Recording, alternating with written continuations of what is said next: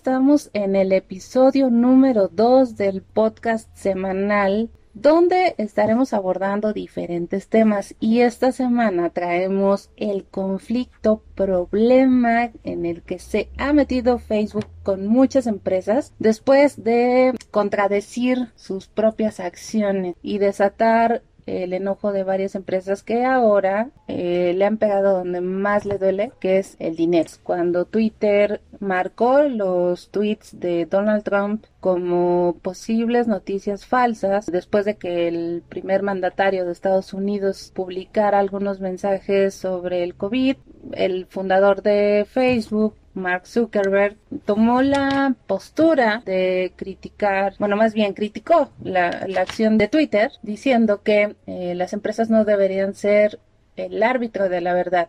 Las compañías privadas probablemente no deberían hacerlo, especialmente estas plataformas. No deberían estar en la posición de hacerlo. Fue lo que dijo en una entrevista a Fox News y posterior a ese comentario fue que las empresas se molestaron con el señor Zuckerberg y deciden retirar toda la publicidad no estamos hablando de sumas mínimas, ¿no? o pequeñas sumas. Bueno, pero esto empezó no tanto por las empresas, empezó por una solicitud de una campaña que hicieron varias organizaciones que se llama Stop Hate for Profit, que su objetivo, como dicen ellos mismos, es convencer a las empresas de redes sociales que finalmente pongan a las personas por encima de las ganancias. O sea, que dejen de hacer dinero valiéndoles la forma en lo que están haciendo. Básicamente la, la campaña lo que hace es, a ver, Zuckerberg dijo que las empresas o las plataformas sociales no deben intervenir como un juez, deben de servir como la arena en donde se, se van a discutir muchos temas y en medio de una discusión en la que no se decide si debe o no intervenir. Realmente es que tampoco se ha decidido o, hay una postura firme muy clara sobre qué deben hacer las plataformas con los anuncios de, de odio. Empezando por los anuncios que finalmente Facebook debió retirar por parte de los simpatizantes de Donald Trump, en donde usaban un triángulo. Es un símbolo parecido al que usaban los nazis. Entonces estaban equiparando este símbolo a la suástica de la Alemania nazi y están, obviamente estaban mandando anuncios con palabras beligerantes. Pero ese anuncio lo hizo Trump, o sea, su, propia campaña. Sí, era un anuncio de su campaña. campaña. Bueno, pero al final terminaron, sí lo terminaron quitando, aunque de todos modos su propio equipo de campaña defendió el anuncio diciendo que no era cierto, que no era, no tenía el significado que estaban diciendo que incluso se parecía a un emoji, un emoji que, está ahí en Facebook, entonces nosotros lo usamos, no quiere decir nada, no es un grupo ultraderechista, cuando sí lo es. Vamos, la postura de Donald Trump siempre ha sido llamando a grupos anti-inmigración de ultraderecha y atacando sobre todo a las minorías, ¿no? Pues con su supremacía americana, digamos, donde solamente algunos sectores de la población tienen derechos, donde dice que los inmigrantes en lugar de venir a ayudar o hacer otra cosa, pues llegaron a quitarle el trabajo que ellos tenían que tener, pues se está yendo supuestamente al, proteccionismo de su propia gente, ¿no? Según él. Sí, pero bueno, el chiste es que eh, parte de su equipo de campaña lanza este anuncio, Facebook le dice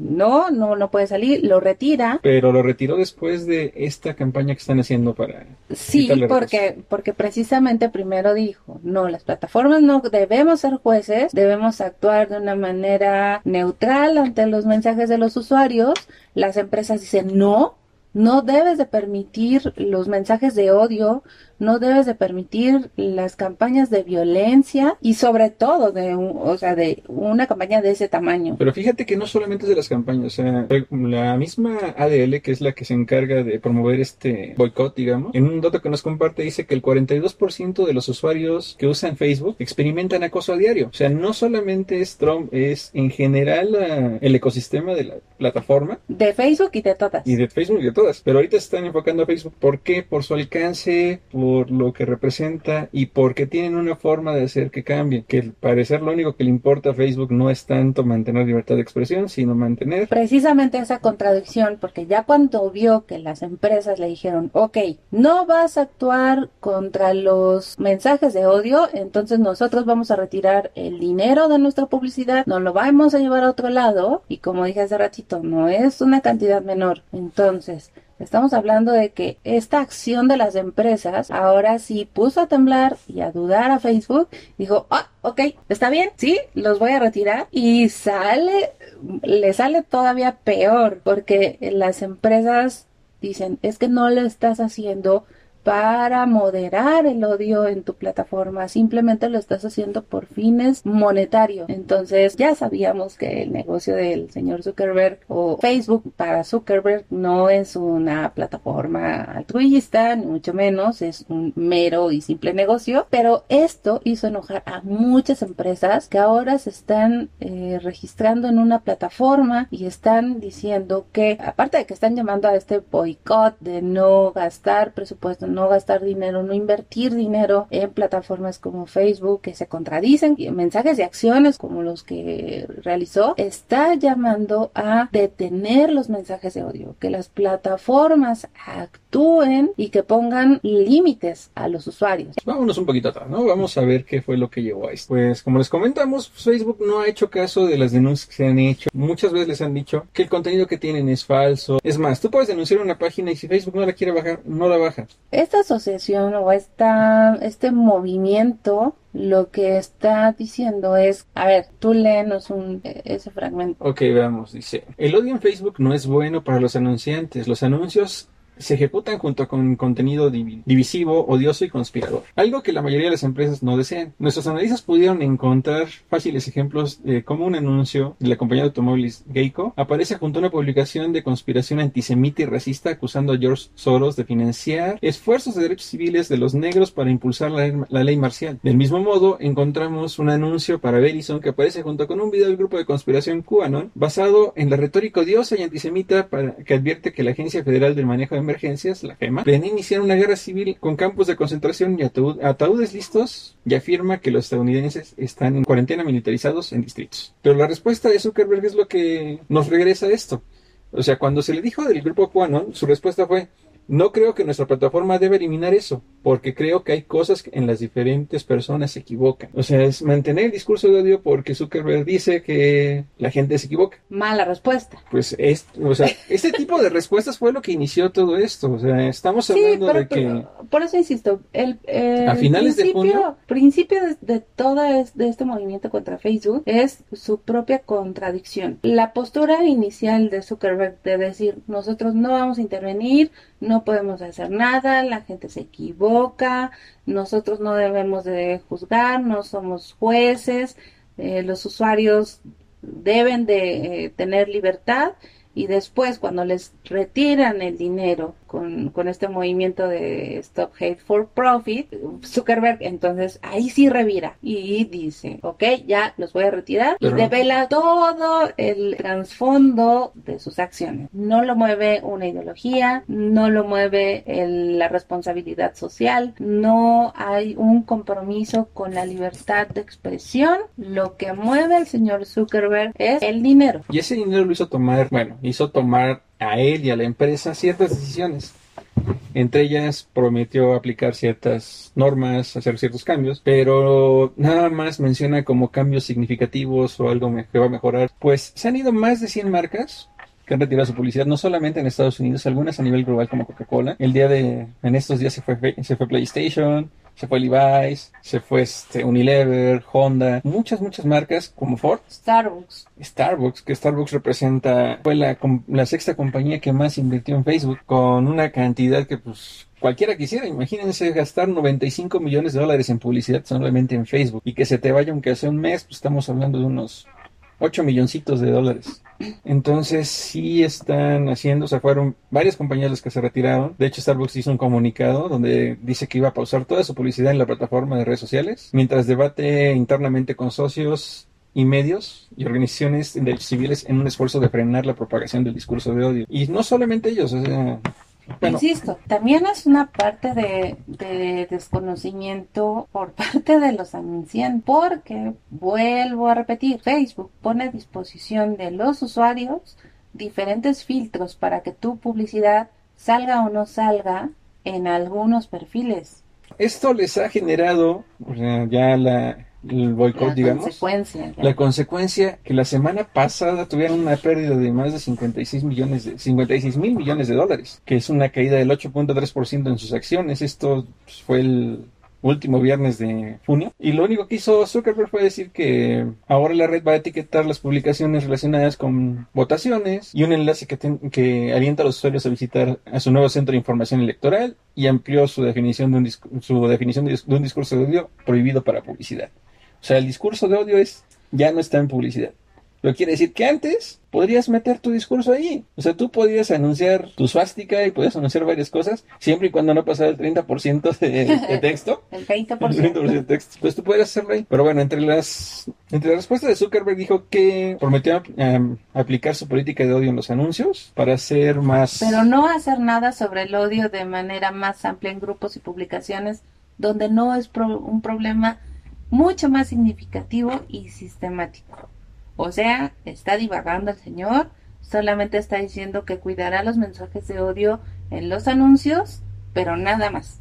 Y eso porque le conviene, porque si tú modificas un anuncio y le quitas la palabra que no le gusta a su robot, tu anuncio pasa, con la imagen que sea. Ahora, dice, hay otro punto porque recordemos que en Estados Unidos están eh, En en pleno proceso electoral y obviamente el tema de las campañas políticas es importante. Y sobre este punto, la plataforma dice, la información errónea de los votantes puede ser un poco más difícil de difundir los días previos a las elecciones, pero seguirá siendo rampante el resto del tiempo. O O sea, sea, no puede detener los mensajes electorales. Si puede hacerlo, pero no quiere hacerlo.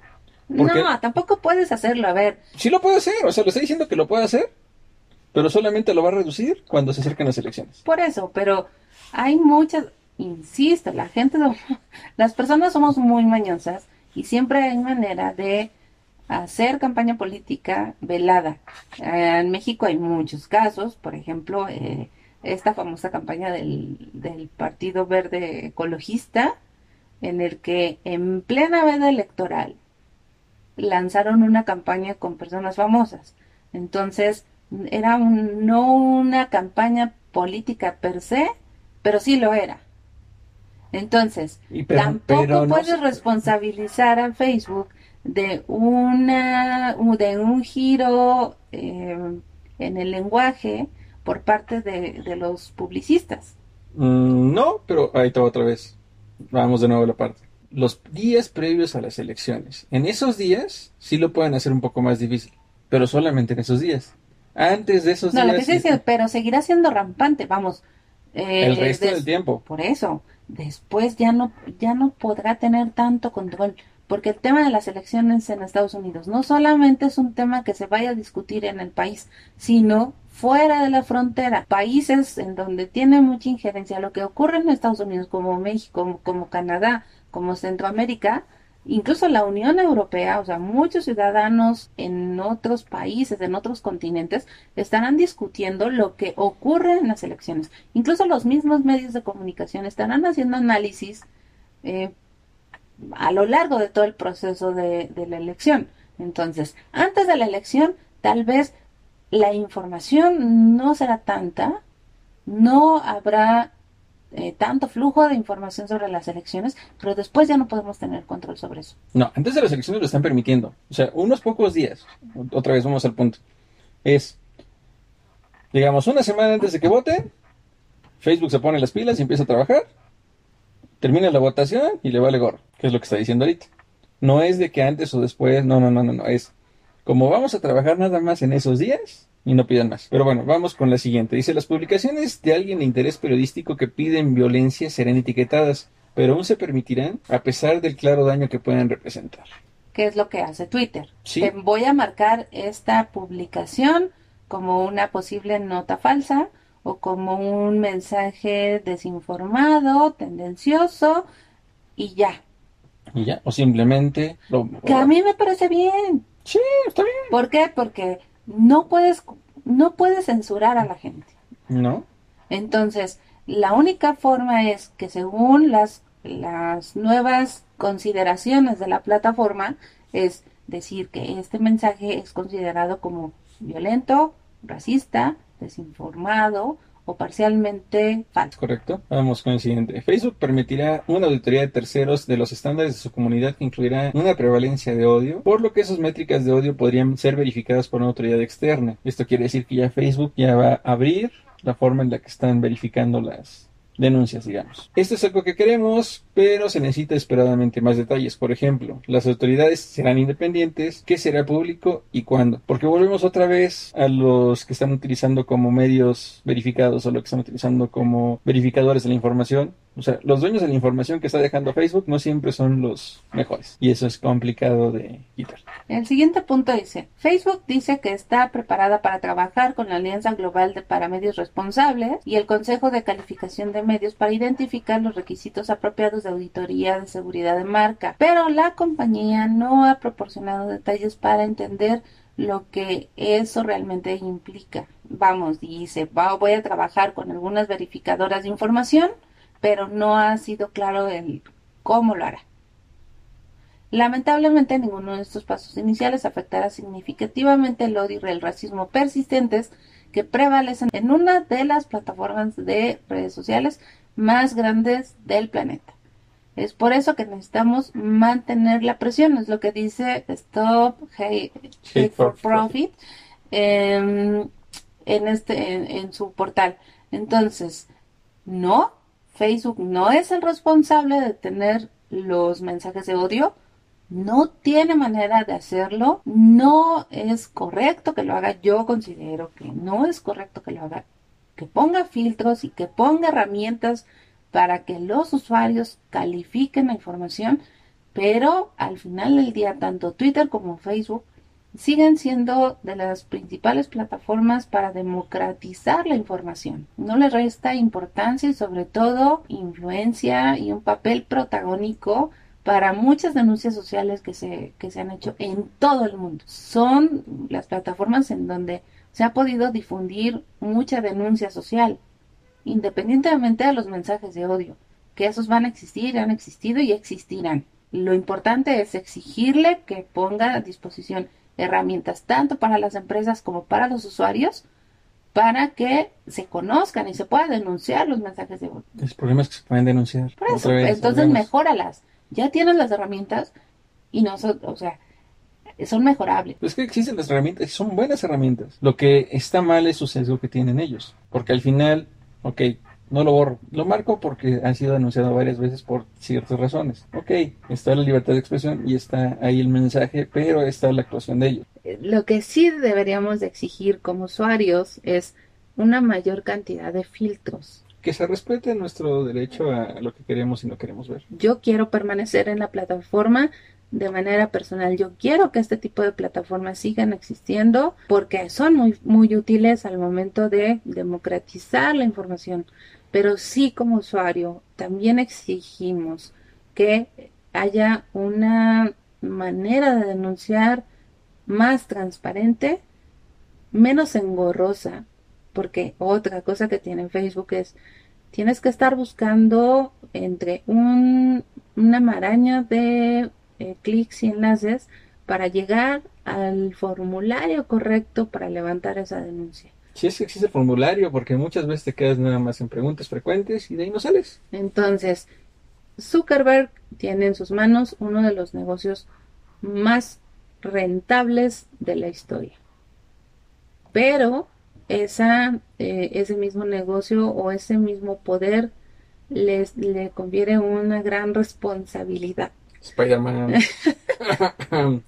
que es eh, dotar a sus usuarios su mercancía de mayores herramientas, más claras y políticas más claras tanto para los usuarios como sus anunciantes. Hacer un ecosistema que funcione con todos, sin llegar al extremo de cerrarlo. Debes encontrar el punto medio entre mantener una neutralidad, el respetar el, la libertad, de, expresión. pero eh, sin pero también pero respetando a tus anunciantes. A tus anunciantes a tus usuarios. O sea es complicado. Es, no es nada sencillo. Y tanto Twitter también todas las plataformas tienen muchas fallas. ¿Por qué la, la atención siempre se centra en Facebook? Por la gran cantidad de usuarios que tiene. Y por lo que representa, o sea, no solamente es una red social, son tres redes sociales al menos que se unifican, o sea, lo que es Facebook, lo que es Instagram y lo que es WhatsApp, están trabajando juntas entre ellas muy, muy, muy a menudo. Y Facebook tiene muchas eh, otras áreas, eh, tiene el market, tiene la parte de videojuegos, que también ya estaremos hablando sobre la maraña de información que hay ahí con las comunidades gamers y la extensión del hate, ¿no? También hay que ver. La distribución de, de contenidos que son supuestamente para, para menores de edad, pero que no lo son. Entonces, hay mucha información sobre el tema de eh, redes sociales, sobre todo de esta plataforma Facebook, que tiene muchas otras utilidades para los usuarios, que ha encontrado muchas maneras de satisfacer y mantener a un público creciente ahí. Cautivo. Cautivo. Pues bueno, yo creo que nos quedamos hasta aquí. Bueno, nosotros nos despedimos esta semana con un tema muy complicado, un poco enredado, muy denso, pero esperamos sus comentarios y nos escuchamos la siguiente semana con un nuevo episodio de Nodo 9. Hasta la próxima.